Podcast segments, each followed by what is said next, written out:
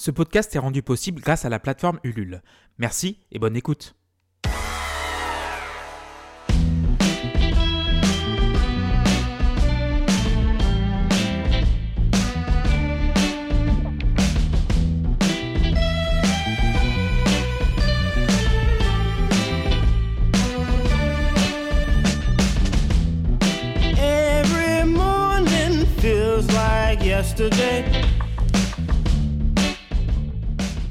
Salut, c'est Clément et bienvenue dans ce deuxième épisode d'Invisible.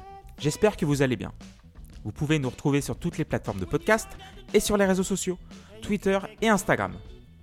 Dans cet épisode, nous allons traiter du thème de la scolarité et je vous propose de plonger sans tarder dans le vif du sujet. Alors, installez-vous confortablement et bonne écoute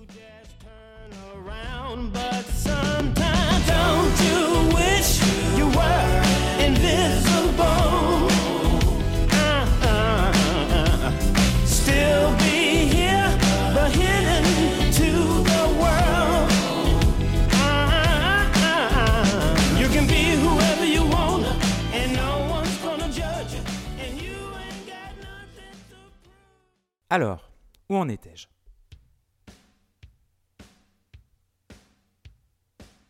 Ah oui, je continue de grandir. Une enfance comme les autres, vous l'avez entendu dans le premier épisode. Un petit frère, puis une petite sœur arrivent dans ma vie. Adopté évidemment, mais c'est pas le sujet. Il y a aussi la première prise de conscience de mon handicap. Pas à travers les séances de kiné qui rythment ma semaine, ni les séances de piscine dans une eau à 37 degrés qui m'a permis de savoir nager bien avant mes copains. Ni l'engourdissement permanent qui pointe le bout de son nez. Non, c'est ce bras gauche, qui pend n'importe comment lorsque je vois les photos prises par mes parents et le fait de commencer à chercher des stratagèmes pour qu'il ne se voit plus. À l'école primaire, tout se passe bien. Je découvre le football, jusqu'à la quasi-obsession, la musique aussi. Mon premier CD, pour la petite histoire, le Greatest Hits de Bruce Springsteen. Je l'écoute jusqu'à bousiller les lentilles laser de mes platines. Tout ça se passe à Saint-Galmier, la station qui pétille, ville source de la Badoie, un village où il fait très bon vivre. Mais après l'école primaire, il est temps de se frotter au collège de rencontrer des nouvelles personnes venues d'autres villages et d'autres écoles. Je parlais de stratagème tout à l'heure. Ma vie a complètement changé à ce moment-là. Peur que mon handicap soit découvert et moqué. Et à 11-12 ans, je n'ai pas su comment le gérer mentalement. Physiquement, je découvre les boges ou les cartables pleines comme des œufs le jour de Pâques. Heureusement, il reste cette temps supplémentaire pour permettre de reposer mon bras pendant les contrôles. Et nous nous retrouvons 20 ans plus tard. J'envoie un mail à mon ancien collège, le collège Jules Robin, situé à côté de la gendarmerie nationale et du stade de foot. J'entre en contact avec Agnès Guillot, coordinatrice Ulysse de l'établissement. Ulysse pour Unité pour l'inclusion scolaire. Très vite, elle me propose de passer une matinée avec la classe dont elle s'occupe. Presque rien n'a changé à Jules Romain. Les odeurs, les bâtiments. Ah si, cette dépendance accolée à celui de l'administration qui n'existait pas de mon temps. Celle qui, justement, abrite la classe Ulysse. Il est 9h du matin.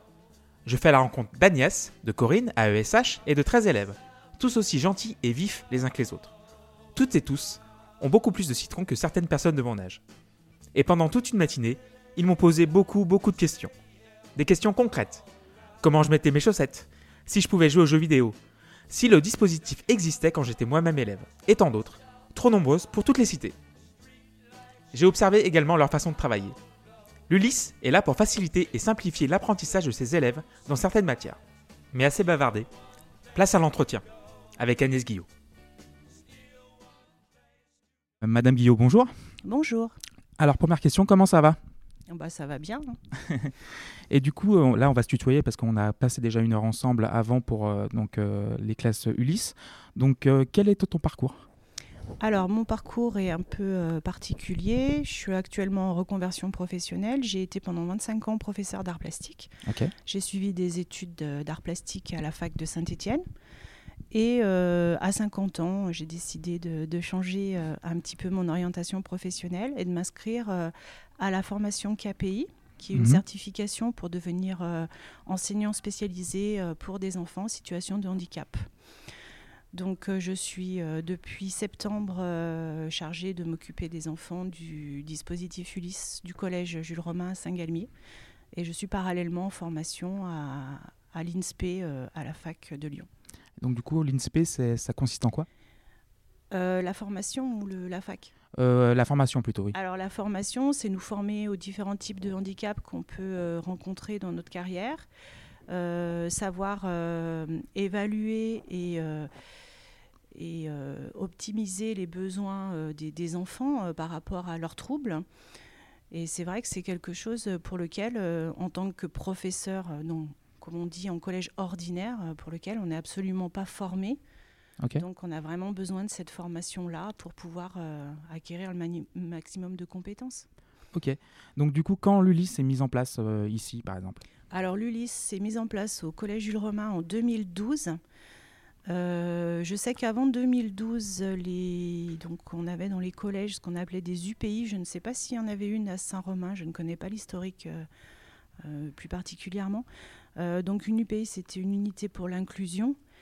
Euh, ce qui a changé euh, avec l'Ulysse, c'est que les élèves euh, font partie du, intégrante d'une classe de référence au collège. Ils sont scolarisés au collège dans une classe et ils viennent en Ulysse pour suivre certaines matières dans lesquelles ils ont besoin d'étayage, d'aide plus particulière, mais ils sont à l'origine inclus dans une classe et ils ne sont pas inclus dans une Ulysse en fait. Ok, donc du coup, euh, ils sont, ouais, c'est un enseignement parallèle à, leur enseignement normal. C'est un enseignement, alors parallèle, on peut... En fait, euh, moi par exemple, je vais enseigner le français pour certains élèves qui ne pourront pas suivre le cours de français parce qu'il y a des troubles de dysorthographie, dysphasie, dyspraxie ou des choses comme ça, euh, dyslexie. Et je vais les étayer, c'est-à-dire je vais leur apporter plus d'aide. On va aller à un rythme différent. Euh, mon objectif est bien sûr de suivre le programme de leur classe d'âge et, pas euh, de les faire régresser en continuant à faire des choses euh, du, du cycle 2 par exemple.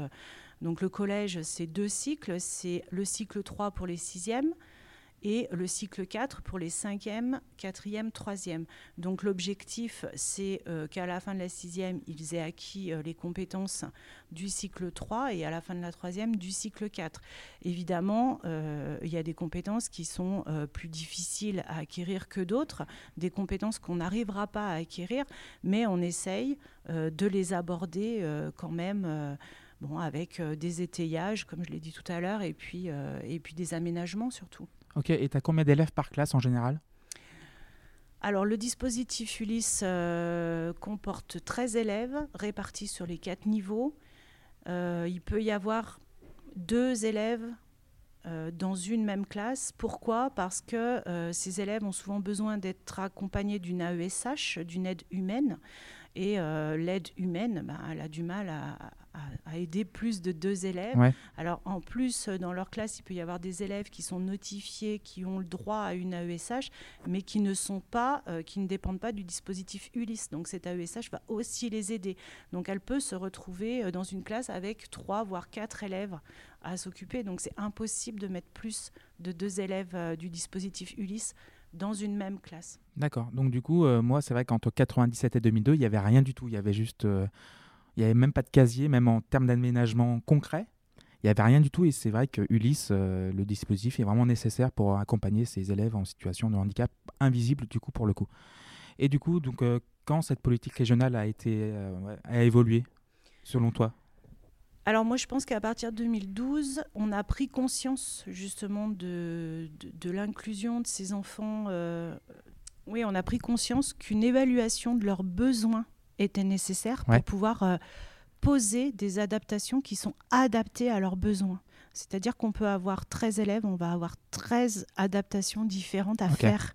Et, et je pense qu'on a pris conscience de ça. Avant, c'était, j'ai l'impression, par rapport à mon ressenti d'enseignante, hein, que en UPI, euh, systématiquement, les élèves n'allaient pas en français, n'allaient pas en maths, n'allaient pas dans certaines matières et restaient avec euh, leur professeur d'UPI. Euh, on parlait plus d'une classe. Enfin, J'avais l'impression, même si c'était pas une classe déjà, hein, qu'on parlait un petit peu plus de classe. Et maintenant, c'est vraiment euh, acquis que ces élèves ne font pas partie euh, de l'ULIS, mais d'une classe et qui viennent à l'ULIS pour des étayages et pour de l'aide et pour de l'adaptation, mais qui, ne sont pas accrochés au dispositif. Ok. Oui, ap- donc on va parler concrètement. quels sont les handicaps que, tu rencontres en Ulysse, par exemple? Alors, Cette année. euh, donc, euh, c'est Ulysse et euh, donc il y a des Ulysses, euh, il y a certaines nominations pour, pour certaines Ulysses. Donc, ici, on est sur une Ulysse qu'on appelle TFC, trouble des fonctions cognitives. Donc, on a essentiellement des enfants qui ont donc des troubles différents de 10, dyslexie, dysphasie, dysgraphie, dysorthographie, dyspraxie. Mais euh, comme je t'ai dit euh, lors de nos échanges, euh, ce sont des enfants qui, qui ont des, des handicaps invisibles. C'est-à-dire que physiquement, on ne voit pas qu'ils sont handicapés, on peut discuter avec eux. Et c'est des handicaps qui, qui les, enfin, qui, qui les gênent dans leur euh, évolution scolaire, dans leurs apprentissages, mais euh, qui ne vont pas les gêner pour avoir des amis dans la cour, pour échanger avec leurs camarades. Et, c'est d'autant plus difficile euh, souvent à appréhender par les, les copains et les copines qui peuvent avoir des jugements sur leur capacité scolaire. Et du coup, tu as des retours du coup de, de la relation avec les élèves soi-disant normaux quand tu rencontres tes élèves en classe tous les jours? Alors, euh, mes élèves sont plutôt très bien intégrés avec leurs camarades, ça se passe plutôt très bien. Ouais. Euh, j'ai souvent, alors euh, ils arrivent à faire des bêtises ensemble, hein, il n'y a aucun problème. J'ai souvent des, des élèves qui, au lieu de venir en études, viennent ici au dispositif avec leurs camarades qui sont au dispositif Ouais. pour ben, soit travailler, soit faire des jeux avec eux ou continuer un travail de groupe. De plus en plus chez des élèves donc de leur classe, de référence, qui viennent en Ulysse euh, voir comment on travaille et, et ça, ça fait plaisir. Et tu échanges avec les professeurs euh, des matières euh, générales des fois? Alors, euh, l'échange en est, permanence? est- est super important, il est primordial, puisque euh, si chacun est cloisonné, euh, comment on peut travailler pour aider l'enfant? Moi, je suis là pour, pour les étayer, pour les aider. Je vais échanger avec mes collègues donc, sur un, un cours, sur euh, les évaluations, bien sûr. Que, alors, les évaluations qui peuvent adapter eux-mêmes ou qui me demandent d'adapter en fonction des compétences des, élèves et de leurs besoins. Et puis, euh, moi, je fais du suivi de cours ici aussi à, à l'ULIS avec mes, AESH, c'est-à-dire qu'on va reprendre le cours, on va le simplifier, on va le réexpliquer. Donc, on a besoin euh, des objectifs du professeur pour pouvoir, trouver, pour pouvoir extirper d'un cours les, éléments vraiment fondamentaux que l'élève devra vraiment retenir ou travailler. Ok. Est-ce que c'est venu quand tu as été contacté pour, euh, pour venir ici Est-ce que c'était une demande du principal du collège ou du principal adjoint ou c'est l'éducation nationale déjà qui t'a appelé en amont? Alors en fait, euh, c'est l'éducation nationale qui gère euh, la mutation des professeurs. Ok. Le- la personne que je remplace, c'était sur un départ en retraite, Mhm. donc le poste était vacant. Euh, moi, étant euh, étudiante euh, sur la formation KPI, j'ai demandé le poste qui m'a été octroyé par l'inspection, étant donné que j'étais en formation, donc j'étais prioritaire pour avoir un poste pour pouvoir suivre ma formation. Parce que si j'avais pas eu de poste, je pouvais pas suivre ma formation. Ok. Euh, aussi une question concrète. Donc, quand tes élèves d'Ulysse passent un examen, quels sont les aménagements? Ils ont un tiers-temps, ils ont autre chose, ils ont euh, matériellement, ils ont quelque chose de plus? Cette année, j'ai deux troisièmes, donc qui passent tous les deux le CFG. Le CFG, c'est un grand oral sur leur parcours professionnel. Donc, euh, ce CFG, je ne demande pas d'aménagement parce que les deux élèves que j'ai euh, peuvent s'en sortir à l'oral. Le travail, il y a un gros dossier qu'on fait ici euh, ensemble au, dispositif. Et puis, l'oral, il n'y a pas d'aménagement à demander particulièrement. C'est un examen qui est déjà conçu pour des élèves qui sont en difficulté scolaire. Donc, voilà, et qui sont évalués sur des compétences de fin de cycle 3. Donc, ça, je ne demande pas d'aménagement pour ça. Euh, J'ai un des deux élèves qui est inscrit au brevet, donc au, diplôme national du brevet professionnel, qui est un, un brevet un petit peu allégé. Alors pour lui, par contre, j'ai demandé des aménagements. Il aura donc une euh, AESH qui sera là pour écrire à sa place Ah, et relire les consignes pour euh, s'assurer qu'il les ait comprises. Et puis, euh, il aura aussi euh, des documents agrandis, euh, des documents qui seront aérés. Souvent, c'est des enfants qui ont du mal à s'orienter dans un document, savoir où trouver les informations. S'il y a une multitude euh, d'informations sur une même page, c'est très compliqué pour trouver... Les interlignes, euh, par exemple, pour les- voilà. les, caractères. Donc, il y a des interlignes un peu plus grandes et puis il peut y avoir aussi, euh, par exemple, le document, la question, le document, la question, et pas une foule de documents sur une page et les questions au, au verso. Ouais. Ça, c'est quelque chose qui est quasiment impossible à traiter pour un enfant qui a des troubles des fonctions cognitives. Oui. Pas mettre la question euh, en parallèle avec le document à étudier. Mm. S'il faut tourner la page, euh, il y a des informations qui se perdent en cours de. Enfin, Mm. c'est des petites choses qui, pour nous, euh, nous paraissent. Voilà, oui, c'est vrai qu'il y, a il y a une logique, on a une logique du cerveau qui n'est pas la même que. qui n'est pas voilà. du tout la La même. même. Et là, il faut que tout soit posé à plat. Que puisse... Donc, euh, ces enfants ont souvent des, des copies en format A3, euh, euh, des choses très aérées, voilà. Des dictées aménagées avec des propositions. C'est plutôt des textes à trous. On va limiter l'écrit. Donc, ça sera des textes à trous avec des propositions qu'il faudra choisir pour une dictée, par exemple. Des réécritures, euh, si on a, je sais qu'au brevet en français, on a une partie réécriture où il faut, euh, par exemple, passer euh, une partie du texte au féminin ou alors le passer euh, au futur. Et là, euh, au lieu de faire recopier la totalité du texte à l'enfant, on va faire un texte à trous avec les mots à changer. euh, Voilà, on va limiter son écrit, on va aména- voilà, les aménagements vont se, vont se retrouver de cette manière-là. Allez, c'est l'heure de l'interlude musical. On se retrouve après XTC, Making Plans for Najul, sorti en 1979. We're only making plans for Nigel.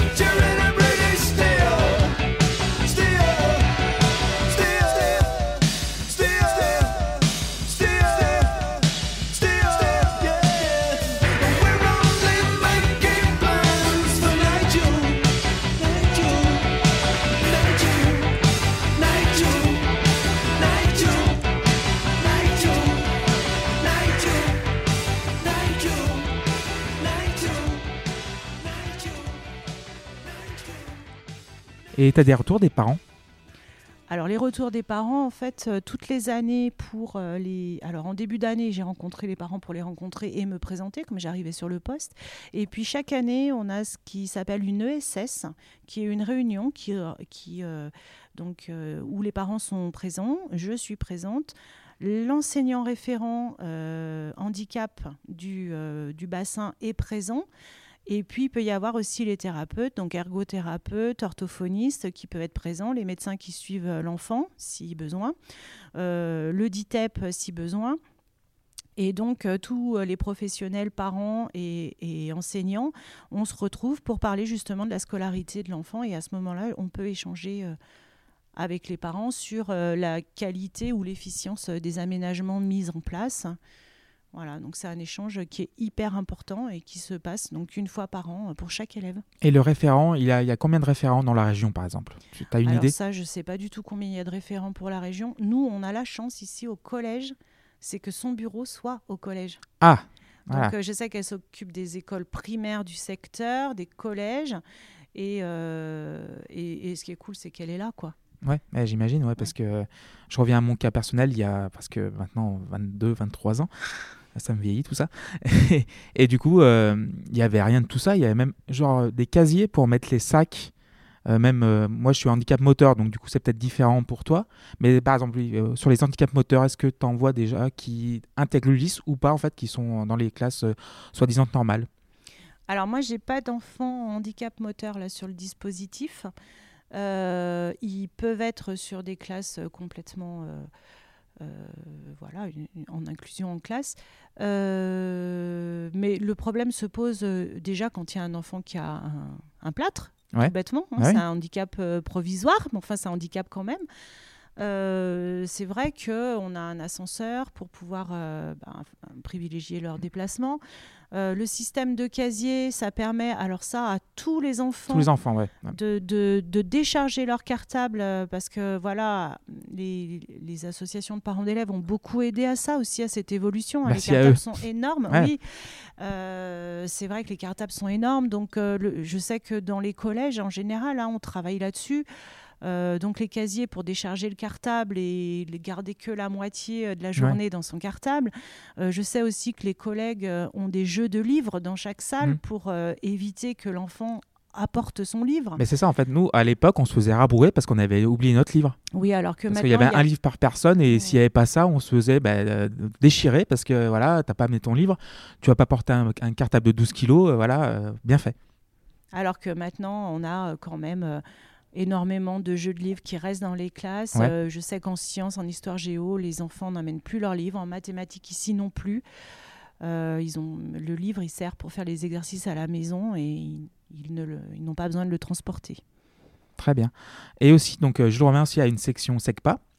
Et donc, du coup, quelle est ta relation avec, euh, entre l'ULIS et euh, les SECPA? Alors, c'est deux choses complètement différentes. Euh, en Ulysse, on a des enfants qui sont sur un cursus collège ordinaire avec une. Ils viennent suivre quelques cours euh, au dispositif, mais en SECPA, ce sont des enfants qui ont un aménagement total. C'est-à-dire que tous les cours sont euh, aménagés euh, pour leurs difficultés scolaires. En SECPA, on a des enfants qui ne sont pas forcément notifiés par la MDPH, qui peuvent avoir besoin d'une aide humaine, une AESH, mais qui ne sont pas forcément notifiés par la MDPH, alors qu'en Ulysse, tous les enfants sont notifiés par la MDPH, c'est-à-dire qu'ils ont un handicap reconnu. Ok. Euh, nos rapports entre l'Ulysse et la SECPA, euh, bah déjà, on peut échanger des AESH, c'est-à-dire qu'il y a des, AESH qui peuvent travailler à la fois en collège ordinaire et à la fois en SECPA. Euh, il peut y avoir aussi des échanges avec les collègues. Là, par exemple, j'ai échangé avec une collègue qui enseigne plutôt euh, l'alimentaire, tout ce qui est alimentaire, la cuisine euh, au SECPA, et qui va me prêter euh, sa cuisine pour un projet que j'ai avec mes élèves. Voilà, on va avoir des projets un petit peu en commun, parce qu'on se rend compte qu'on a des élèves qui ont des difficultés qui sont communes, hein, parfois. Et du coup, euh, donc, tu as 13 élèves en ULIS et on SECPA, tu as une idée de combien ils sont euh Non, je Non. ne sais pas du tout. Bah, du coup, la question plus personnelle maintenant, vu que c'est la fin de notre interview. Au cours de nos échanges, on- donc, euh, par mail, tu as une citation de Mark Twain. Donc, euh, ils ne savaient pas que c'était impossible, alors ils l'ont fait. Alors, euh, pourquoi? Alors moi, j'ai toujours été... euh, bah, j'ai toujours trouvé ce, ce terme Ulysse hyper symbolique. Parce qu'Ulysse, ça fait penser évidemment à Ulysse, hein, le héros grec. Et, et le voyage, et, et- et Ulysse, euh, il ne savait pas que c'était possible euh, de faire toutes ces aventures. Il a réussi à les faire quand même. Euh, il a réussi à rentrer chez lui, il a avancé malgré toutes les péripéties qui lui sont arrivées. Et donc, il y avait ce côté symbolique euh, du, du mot Ulysse. Et puis, Ulysse, c'est le voyage. Et, et pour moi, euh, bah, changer de carrière, euh, aller en Ulysse, c'était un beau voyage, c'est une, Mhm. c'est une belle aventure. Et c'est ce que j'essaye d'inculquer à mes élèves, hein, que ce qu'on fait ensemble, c'est un beau voyage. Et puis, cette citation, elle me touchait parce que j'ai eu des moments de doute, c'est-à-dire que je me suis inscrite à la formation, et puis j'étais hyper enthousiaste. Et puis après, on réalise, on se dit, mais tu as peut-être fait une bêtise, c'est-à-dire que tu vas devenir prof de français, de maths, d'anglais, euh, tu vas faire du suivi de cours en physique, en SVT, mais est-ce que tu en es capable? Est-ce que mais ça va être juste impossible, tu sais pas faire Ouais, ça. c'est ce que tu me disais, genre tu parles euh, de maths, puis de la physique, puis de la SVT, puis machin. Donc du coup, tu Il mélanges un peu les pinceaux. polyvalent. Et moi, j'ai appris qu'une seule euh, matière, euh, c'est les arts plastiques, l'histoire de l'art. Et donc, je me suis dit, est-ce que je vais m'en sortir? Je, je suis un peu redescendue de mon nuage. Et, et je me suis dit, non, tu t'es lancé dans l'aventure parce que tu voulais travailler justement avec ces enfants qui étaient en grande difficulté. Et, et donc, du coup, euh, je me suis dit, en fait, mais ce que tu fais, ça va être impossible, mais en fait, tu le sais pas, donc tu vas continuer à avancer. Et j'ai Oui. trouvé cette citation qui illustrait parfaitement ce que, ce que je voulais. Et ça représente aussi euh, ce, que je, ce que je veux inculquer à mes, à mes élèves. C'est-à-dire que on ne sait pas que c'est impossible à réaliser. On va essayer, Oui, on va le faire. il n'y a pas de barrière euh, voilà. physique. Il y a... On va arrêter voilà. de se dire, parce que c'est quand même des enfants qui sont esquintés par l'école, Ouais. qui, qui manquent de confiance parce qu'on leur a dit que ça, ils n'arriveraient pas à le faire, ça, euh, ils ne seraient pas capables. Et en fait, il faut se dire, non, on ne sait pas que c'est pas possible. Donc tant qu'on n'a pas la preuve que c'est pas possible, on va le faire. Ben voilà, on va finir là-dessus. hein. Merci beaucoup Agnès. J'espère à que toi. voilà, ben, on va essayer et on va se retrouver pour le témoignage. Ciao. Merci. Merci Agnès et merci au collège Jules Romain pour leur confiance. Passons au témoignage de l'émission. Et cette semaine, c'est Alexis, 26 ans, et chargé d'intelligence économique, qui va nous parler de sa situation. D'après la Fédération française des 10, ils sont 7 millions de Français atteints de dyslexie, dyspraxie, dysorthographie et de dyskinésie. Alexis avait amené un dossier avec plein de chiffres dedans pour rien oublier, mais finalement, il ne l'a pas du tout consulté. Autour d'une bière, attention, l'abus d'alcool est dangereux pour la santé, nous avons donc pu discuter en toute détente. Salut Alexis, Salut Clément, comment vas-tu? Très très bien. Alors, euh, tu vas me dire pourquoi tu es là aujourd'hui? Euh, pour tout simplement parler justement des handicaps invisibles, euh, j'avais vu la, ta demande euh, d'interview que tu cherchais effectivement du monde pour pouvoir euh, témoigner euh, des différents aspects au quotidien, au, niveau, au niveau des études, l'enfance, etc. Comment ça s'était passé? Donc je t'ai tout simplement répondu et puis on a, on a convenu d'être ici tous les deux pour, pour pouvoir en discuter. Là, on est dans un bar en fait. On a une petite, un- deux petites demi de Guinness. On fait de la pub un petit peu, mais bon voilà. Donc, tu as 26 ans C'est ça. et ton handicap? Tu Alors. peux me décrire ça pour ceux qui, les auditeurs et euh, les auditrices qui nous écoutent en termes euh, assez compréhensibles. Assez compréhensible, tout Ouais. à fait. Oui, parce qu'effectivement, c'est pas forcément euh, quelque chose de, de très très simple.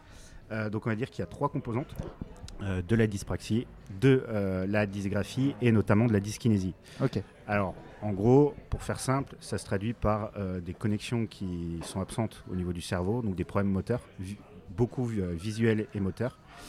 Euh, ce qui euh, engendre euh, pas mal de choses, problèmes de dextérité, de motricité, d'équilibre, et ça va venir jouer sur la concentration, les- la vision dans l'espace, la vision en 3D, euh, toutes ces choses-là en fait. Donc, concrètement, quand tu te lèves le matin, quelle est la première chose à laquelle tu penses? Quand je me lève le matin, euh, c'est une très très bonne question. Euh, bah, tout simplement de euh, au pl- la planification de la journée, parce que je planifie aussi beaucoup de choses. Ouais. Pour tout simplement pas oublier, puisque euh, un des problèmes en fait de ces, de ces handicaps, c'est que tu as tendance à zapper un petit peu un certain nombre d'informations quand il y en a trop. Ouais.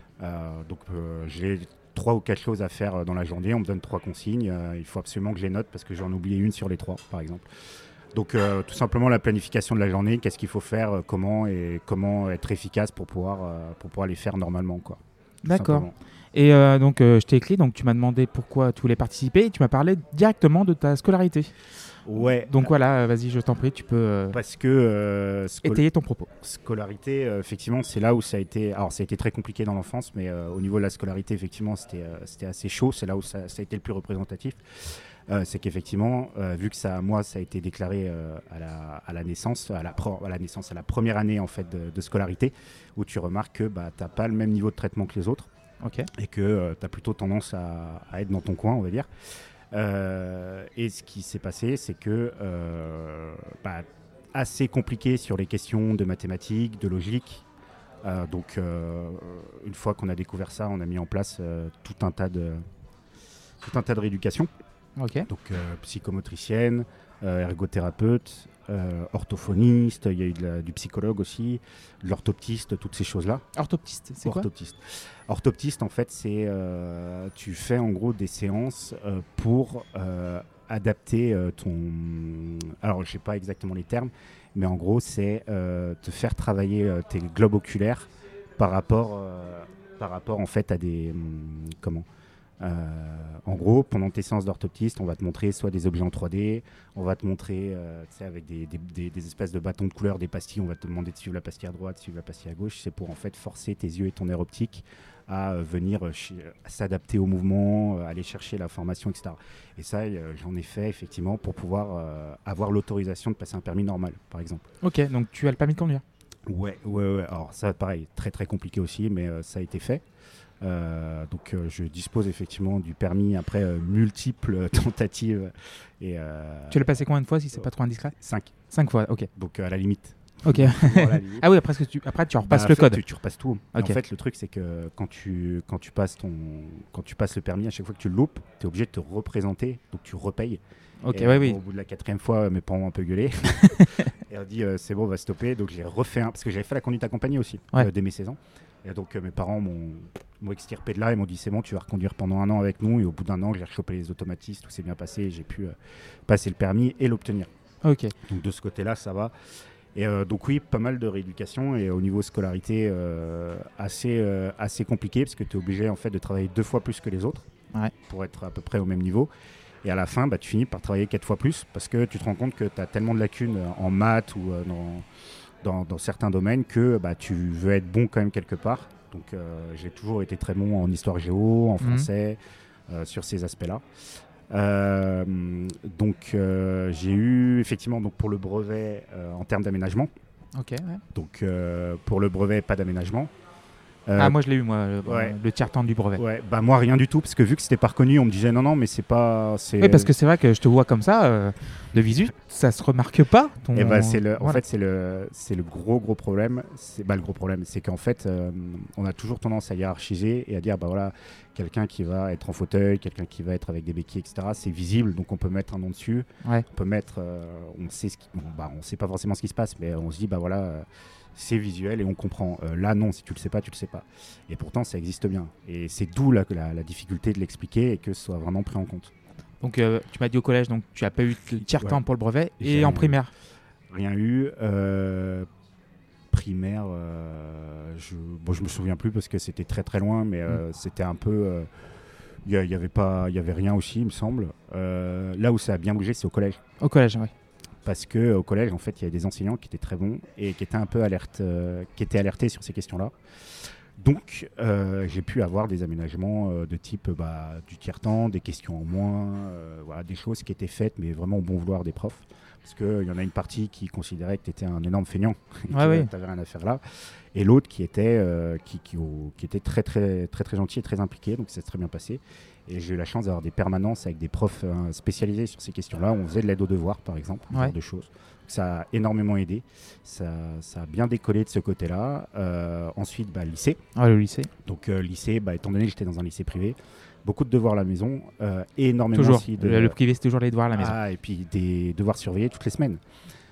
Donc beaucoup beaucoup de travail sur PC. Donc là j'avais Ouais. eu la possibilité d'avoir le PC parce que un des gros problèmes c'est que ton écriture elle est très très lente et indéchiffrable. Ouais. c'est vraiment voilà. Donc toi, tu as, des difficultés à écrire. Ah bah ouais, au niveau moteur, euh, en fait, le truc c'est que tu écris, mais si je veux que ce soit lisible, il me faut, euh, il me faut 5-10 minutes pour écrire euh, un petit paragraphe euh, de façon propre. Ouais. Euh, donc euh, là, si tu regardes mes notes, euh, voilà, c'est c'est- c'est- c'est C'est vrai cri- que tu as Excel devant toi et c'est vrai que c'est pas bon. c'est chiffré.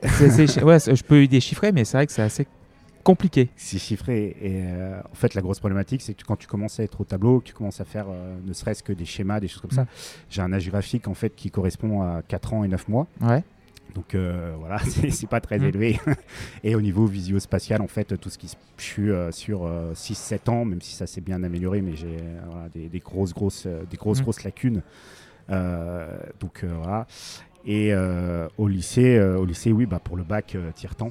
Ouais. Euh, sauf que bah là, tu es isolé, tu es dans des salles en petit comité. Et Ah, je m'en souviens aussi. ouais. et tu vois tous tes copains qui passent, euh, voilà, eux qui finissent 3 heures avant, et toi tu te tapes une journée de 9 heures avec une petite pause d'une heure. euh, Mm. assez compliqué aussi, parce que bah, psychologiquement aussi, c'est pas forcément évident, euh, parce que tu es isolé en fait, et puis il y a quelqu'un qui est avec toi tout le temps pour pas que tu. Tu pour pas que tu triches, triches, ouais. pas connaissance des, Mm. des- Bon, là, cette année-là, euh, il s'avère que c'était euh, c'était en pleine réforme, donc c'était c'était assez simple. Donc ça allait, euh, ça s'est très bien passé, à part pour les maths. Ouais. Mais, euh, donc obtention, obtention du bac. Et puis après, bah, l'université, euh, une catastrophe. Bah, vas-y, euh, développe. ah bah oui, oui. ah, c'est pour ça que bois. t'es là, hein. je t'ai appelé, euh, t'es là. C'est ça. Euh, L'université, il faut savoir que effectivement, j'ai fait euh, donc une double licence à Lyon 3, donc en droit sciences politiques. Euh, déjà, premièrement, bah, premier élément, je peux pas rentrer parce que je, suis de la- je dépend de l'académie de Grenoble. Ok. Donc, il a fallu faire euh, multiples rendez-vous, une espèce de petite arnaque à l'inscription pour être inscrit dans une autre filière, ensuite me basculer dans la bonne, euh, etc. Donc t'étais obligé de contourner le système. Ah bah totalement, totalement parce que euh, on voulait pas que j'y aille tout simplement parce que euh, pas dans la bonne la bonne académie. Euh, donc euh, ensuite il a fallu faire toutes les demandes d'aménagement. Donc j'avais Ouais. un PAI, ce qui c'est un, pro- un, un projet d'aide individualisée je crois. Ça n'existe plus, c'est un autre terme maintenant. Mais ça, ça a été un enfer. C'est ma mère qui a fait énormément d'administratifs de ce côté-là aussi pour, euh, pour que je puisse avoir ces aménagements-là. Euh, et donc, bah, au niveau du médecin universitaire, on a mis en place un certain nombre de choses qui sont traduites par de la majoration de temps, donc euh, du tiers-temps, donc 20 minutes de plus pour les épreuves écrites et orales et pour les QCM. Les documents, je les avais en A3, donc agrandis. Quand tu as un QCM de 10 pages, là, tu en as 25. donc en fait, c'est totalement con. euh, Ouais. bah, c'est totalement con. Bah, tu en as de partout, tu pas le temps de retirer les feuilles. C'est, c'est- Mais moi, c'est pareil, genre un truc très con, c'est l'équipe. Le journal d'équipe, avant, il était en super grand et j'étais obligé d'a- d'avoir la table devant moi, une table comme on a devant nous, pour déplier, pour, euh, pour me mettre comme il faut, quoi. Eh, eh bah, moi, c'était à peu près pareil. C'était vraiment l'enfer. Plus le PC, Ouais. euh, avec un logiciel de correcteur orthographique autorisé. Mhm. Euh, donc tu en fait tu enregistres tout sur clé USB et tu descends à l'accueil et tu imprimes tu imprimes tes, tes partiels. Ouais. Euh, et c'est le petit comité bien évidemment. Donc on était une dizaine.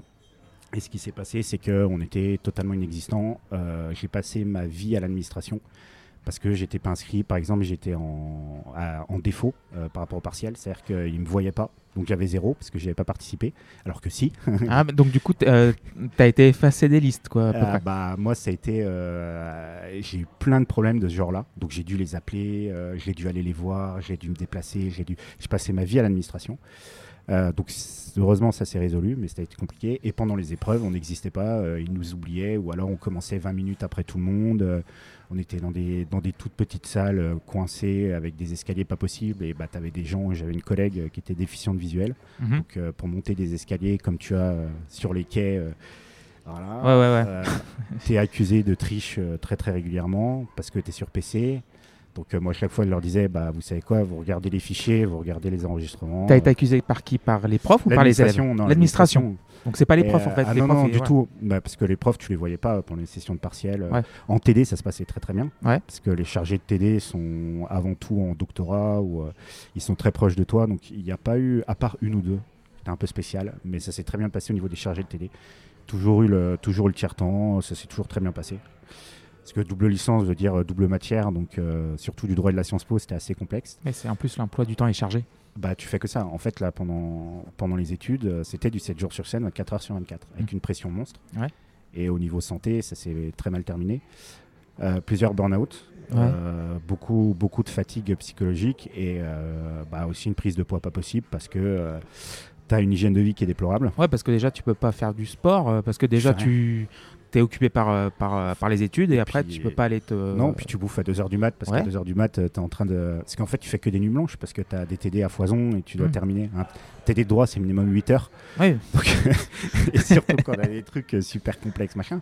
En fait, tu es, complètement décalé, ça t'explose. J'ai fait ouais, pratiquement aucune soirée étudiante, rien, euh, du travail à gogo. Ouais. Pas de Noël non plus, pas d'anniversaire. Ah ouais, à ce moment-là? Bah non, parce que Noël, t'as les partiels après. Donc Ah euh, oui, mes oui. parents, ils montaient chez mes grands-parents et euh, moi, je restais à bosser. Donc je les voyais par Skype, coucou. Mm. Et puis, t'avais le nez dans le droit administratif. tu Ah, donc euh, ouais, c'est assez complexe. Ça finit par, euh, par, euh, par se déverrouiller et par bien se passer. Donc, Ouais. euh, après hein, le redoublement d'une première année, j'ai tout passé la licence, le master et puis direction de Paris pour, pour un MBA dans une école en, en économie. Tout s'est bien passé, donc très content. hein. Finalement, tu t'en es pas si mal sorti que ça. Euh, très bien sorti euh, si on regarde un peu dans le rétro, euh, mais ça c'est grâce à bah, déjà mes parents, à tout ce qu'on a pu mettre en place, Ouais. et puis parce que ça coûte énormément Non, cher. oui. J'ai revu là, les- dans, dans mon dossier, j'ai revu le, le nombre de séances, euh, les séances intensives deux fois par semaine de, de psychomote euh, jusqu'au CM2, euh, machin, c'est, ça coûte super cher. Donc, Mm. euh, T'as un ordre d'idée du coup bah, euh, Non, non, vra- vraiment non, j'ai pas d'ordi, mais c'est très très cher. C'est très très cher. C'est, l'ai coûté très cher à mes parents. Mais c'est pareil, moi, c'est les séances de kiné, c'est vrai que les séances de kiné sont remboursées par la Sécu évidemment, mais il y, a, il y a des spécialistes, tu peux pas en fait euh, contacter la Sécu pour euh, rembourser. Ah bah non. Là, c'est étant donné que c'est en plus, c'est même encore aujourd'hui, c'est très mal expliqué, très mal reconnu, Oui, même au niveau scolaire. Euh, ça va quand même mieux, mais en fait, on associe tout à la dyslexie, à la dysorthographie, à ce genre de choses, alors que bah non, c'est pas ça déjà, et c'est beaucoup plus complexe, et ça a des impacts sur la vie quotidienne qui sont énormes. Euh, J'ai pas pu faire mes lacets jusqu'au CM2. non, mais je sais Euh, toujours pas les faire. Donc, ouais, bah moi ça va, Mm. j'y arrive, mais c'est récent. Par exemple, les chaussures de marche, Ouais. de la rando, ça c'est très récent que j'arrive à les faire correctement sans que ça se défasse et que ça se passe Ouais. bien. Euh, brosser les dents. Avant, Mm. pour me brosser les dents, je faisais un mouvement de la tête de droite à gauche. C'était pas ma main qui bougeait sur Ah, les dents. Euh, mais que des conneries. Le fait de taper dans un ballon, tu tapes à côté. Ah, euh, mais c'est ça, c'est. C'est que des choses comme ça. Donc, euh, mais bizarrement, j'étais très bon au tennis de table, ce qui a, ce qui a étonné pas mal de monde. Parce Mm. qu'au tennis de table, je me débrouillais très bien. Et pourtant, au niveau moteur, Oui, c'est voilà. vrai que t'as- eu du mal. ouais. Donc, euh, il y a des choses comme ça, un peu ah. bizarres. Mais ça, voilà, c'était euh, assez compliqué, assez intense, mais euh, ça, ça a fini par bien se passer, quoi. Et quel message tu, as, tu veux faire passer aux, aux auditeurs, aux auditrices qui nous Eh écoutent? bah, déjà que euh, il y a, en fait, il y a beaucoup de choses qui sont, qui sont faisables et qui sont possibles malgré euh, la présence d'un handicap, parce qu'on passe notre temps à faire du système D et à trouver des éléments de, de compensation. Ouais. Qui Bah, La compensation, c'est ce que je fais tous les jours, tous les, toutes les heures, toutes les secondes. Mais c'est ça, Mm. c'est, ça te prend énormément de temps. euh, en plus, bah, au niveau psycho, euh, tu, tu psychotes pas mal, tu réfléchis beaucoup trop. euh, grosse dévalorisation, perte de confiance en soi, c'est toutes des choses. Donc c'est de dire tout simplement bah, qu'il y y a des professionnels qu'il ne faut pas hésiter à se déjà euh, à se faire euh, à se faire aider et, euh, et surtout que bah, c'est le handicap c'est quelque chose qui existe mais c'est pas une fatalité. Euh, tu, peux, tu peux passer outre. Euh, alors moi effectivement c'est pas c'est pas non plus quelque chose qui m'a empêché de faire ce que j'ai fait même si ça, ça, ça a été très compliqué mais ça s'est fait. Euh, tu peux passer outre et que euh, que voilà c'est- par contre, il faut se tourner ouais, vers, vers les bonnes personnes, il faut identifier les bonnes choses, parce que je connais plein de gens qui n'ont pas été euh, Guidés correctement. Voilà, qui ont les mêmes choses que, que moi, ou même pire, euh, plus profonds, et qui ont été euh, diagnostiqués très très récemment à euh, 25 ans, 26 ans, 30 ans. Moi, c'était la première année de scolarisation. Donc à 6 ans, 6, 7 ans. Euh, 4 ans. 4, ah oui, 4 ans à la 4, maternelle, ouais. 4-5 ans. Donc en fait, j'ai passé ma vie à faire la rééducation jusqu'à 18-19 ans. Donc ouais, ça fait ouais, quelques, quelques années que tu arrêtes et maintenant tu n'es plus. euh, Non, bah, de temps en temps, je refais un certain nombre, euh, un certain nombre de choses, euh, de la gestion mentale, euh, de, de la gestion de stress, euh, Mm. des- Mais ça, oui, ça c'est tout le monde, ça apportait tout le monde limite. c'est ça. Et donc voilà, mais puis c'est surtout que bah, j'ai été aidé et que j'ai eu la chance d'avoir des moyens financiers et d'avoir mes parents derrière qui, ont supporté, euh, Mm. supporté un peu tout, tout le projet. Euh, T'as vu, tu parles de projet quand même, c'est, mais c'est révélateur, c'est vrai. Ouais, c'est en, en soi, parce que, euh, parce que tu sais, en fait, euh, c'est ça qui est terrible, c'est que moi, pendant toute ma vie, ça a été pas ce que je voulais faire, mais ce que je pouvais faire. Ouais. Et à partir du moment où tu te rends compte que ce que tu veux faire, euh, bah, tu peux le faire. Mm. Alors là, déjà, c'est beaucoup trop bien. Et euh, tu commences à être euh, fier de toi et à, pour- à m- et à être content de ce, que, de ce que tu produis, de ce que tu fais dans la vie de tous les jours, de ce que tu fais au niveau du boulot. Et, euh, mais ça, ça, c'est très très récent. Mm. C'est très très récent. Donc euh, il a fallu euh, un énorme temps d'adaptation, de combat quotidien aussi. Mais ça, tu es obligé de, de t'adapter en permanence à- au quotidien, c'est ça? Et puis c'est surtout vis-à-vis de la famille aussi, parce Mm. que psychologiquement, euh, vu que euh, il y a une dose forcément d'agressivité, parce que tu Ouais. comprends pas forcément ce qui se passe. Ouais. Tu, tu te renfermes, tu crées des armures qui sont totalement débiles, ce qui fait que euh, tu t'exprimes, tu t'exprimes très très peu, tu te renfermes. Donc il a fallu dépasser aussi euh, ces aspects-là Mm. et, euh, et le et jouer un peu plus intelligemment la partie quoi. Ouais. Donc euh, voilà, c'est juste de qu'il n'y a, pas- y a pas de fatalité, qu'il faut se rapprocher aussi des bonnes personnes et, et en discuter aussi. Ouais, en parler, ouais, c'est pour ça que. C'est assez cathartique aussi comme, Mm. comme, comme solution de pouvoir en, pouvoir en discuter. Mais c'est vrai que j'ai fait ce podcast, euh, oui, pour en parler vraiment, euh, parce que j'en avais marre de pas en parler, donc du coup, ça me fait du bien de voir des gens aussi d'horizons différents, d'horizons divers, qui n'ont pas les mêmes handicaps que moi. Donc du coup, c'est moi, euh, de mon côté, c'est aussi très enrichissant. Euh, T'as un dernier mot? Euh, Artichaut, jupe, courgette, enfin, Euh, à part que euh, il faut jouer Elden Ring, euh, pas vrai, bah que merci pour cette euh, merci pour cette écoute et que euh, j'espère que euh, y a des gens qui se reconnaîtront, qui pourquoi pas prendront contact aussi pour en discuter plus dans les détails euh, de ce qui est possible de faire, pas possible de faire au niveau administratif, aménagement, toutes ces choses là. Euh, et puis bah de, de voilà de bonne bonne continuation. merci beaucoup et puis bonne chance. Merci Alexis, à bientôt, ciao. Merci beaucoup. Un merci infini à Alexis pour sa confiance. C'est la fin de ce deuxième épisode. Un merci particulier aux participantes et participants de la cagnotte Ulule, sans qui ce podcast n'aurait pas été possible.